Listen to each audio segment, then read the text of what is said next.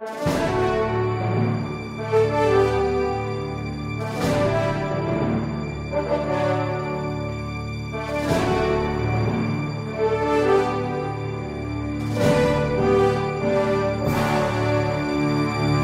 Resposta Católica de hoje, queremos responder a um dos nossos alunos que, indignado, nos escreve dizendo que o seu pároco exigiu que ele, que é catequista, e outros catequistas se vistam de palhaço para animar a missa com as crianças.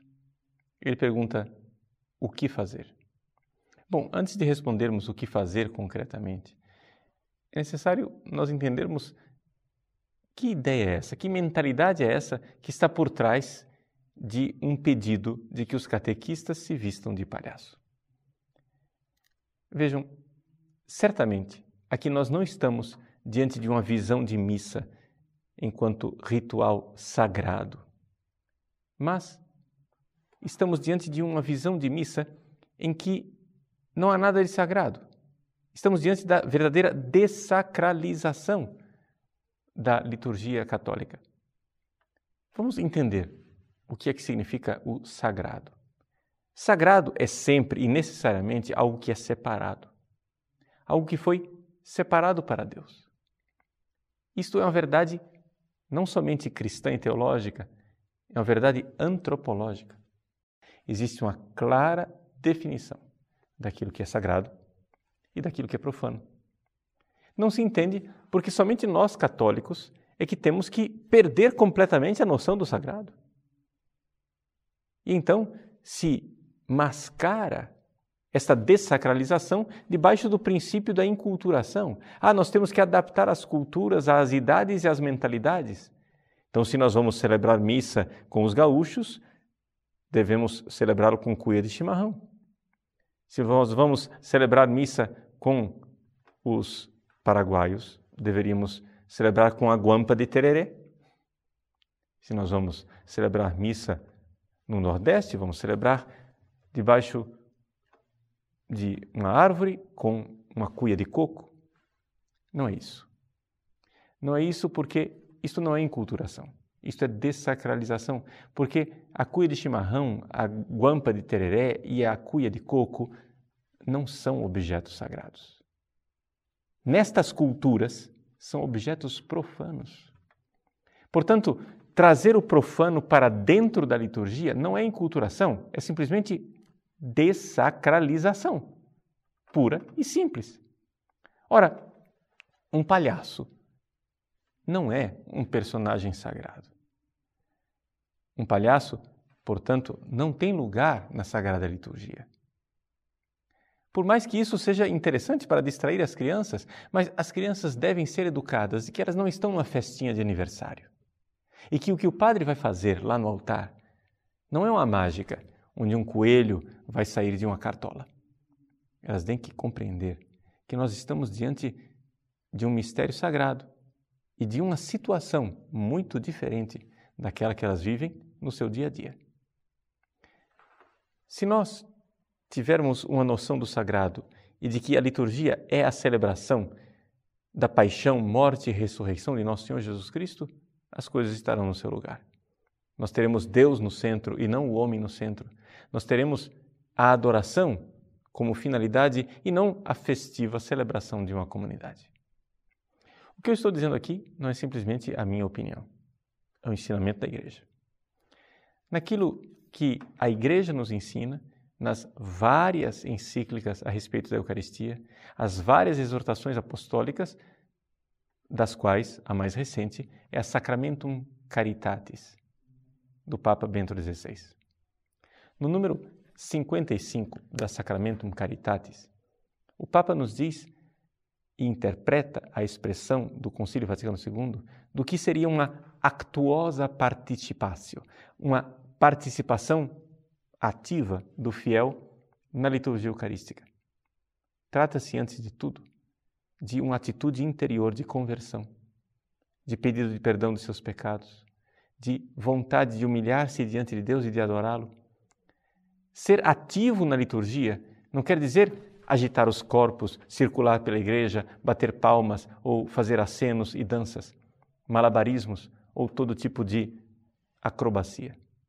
Ser ativo na liturgia é colocar diante de Deus um coração contrito e humilhado. Ser ativo na liturgia é viver o sacrifício eucarístico, esta ação espiritual que a igreja conhece já há dois mil anos.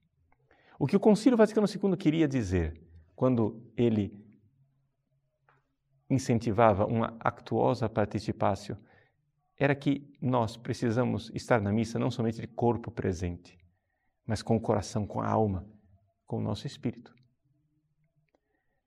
O Papa Bento XVI tem se esforçado muito, desde quando ele era cardeal Ratzinger até agora, como sumo pontífice, a que nós celebramos a missa e que no centro da missa esteja Deus e não o homem, não a comunidade. Quando ele era cardeal e prefeito da Sagrada Congregação para a Doutrina da Fé, ele assinou um decreto chamado Instrução Sacerdocium Ministeriale, do dia 6 de agosto de 1983. Nessa instru instrução, o cardeal Ratzinger, com aprovação do Papa Bem-aventurado João Paulo II, condena uma série de erros de teólogos, entre os quais o teólogo Eduardo Schillebeeckx, holandês, que tinha uma concepção de Eucaristia completamente deformada daquilo que era a tradição da igreja.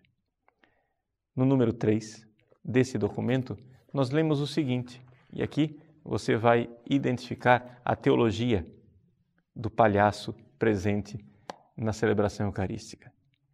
O documento diz assim: Muitas vezes, a Eucaristia é vista como um mero ato da comunidade local, reunida para comemorar a última ceia do Senhor mediante a fração do pão. Seria, por conseguinte, antes um convívio fraterno, no qual a comunidade se reúne e se expressa, do que uma renovação sacramental do sacrifício de Cristo, cuja eficácia salvífica se estende a todos os homens presentes ou ausentes, vivos ou defuntos. Vejam só, aqui está o grande problema. A missa é vista como uma celebração na qual a comunidade se reúne e se expressa. E não é a renovação sacramental do sacrifício de Nosso Senhor. Me explique com que mágica você vai conseguir colocar no coração de uma criança que aquilo que ela está participando é do sacrifício redentor de nosso Senhor Jesus Cristo na cruz, presente no altar de forma incruenta. Quando a criança abre os olhos e o que vê ao seu redor é literalmente uma palhaçada. Meus irmãos, nós precisamos voltar a ser católicos. Essa é a dificuldade. Essa é a dificuldade. Nós queremos avançar e ser cada vez mais iguais ao mundo. E fazendo isso, estamos trazendo o mundo para dentro da nossa liturgia e estamos dessacralizando. Nesse sentido, nós católicos precisaríamos aprender com as religiões pagãs, que não se enculturaram absolutamente. Precisamos voltar a essa verdade antropológica do sagrado. A igreja sempre soube cultivá-la ao longo de dois mil anos. Acontece que nós rasgamos as vestes e queremos fazer com que tudo seja idêntico ao nosso dia a dia. Enquanto no candomblé se pronunciam palavras em Yorubá, num idioma que ninguém entende, faz, fazem-se danças com passos rituais bem diferentes dos passos de samba da passarela, enquanto no candomblé vestem-se vestes sagradas. Nós católicos queremos ir na contramão daquilo que é um ritual religioso. Eles podem falar iorubá, nós não podemos falar latim de jeito nenhum. Eles podem ter vestes sagradas, nós temos que ir para o altar de manga de camisa. Eles podem ter rituais sagrados, nós devemos fazer uma palhaçada.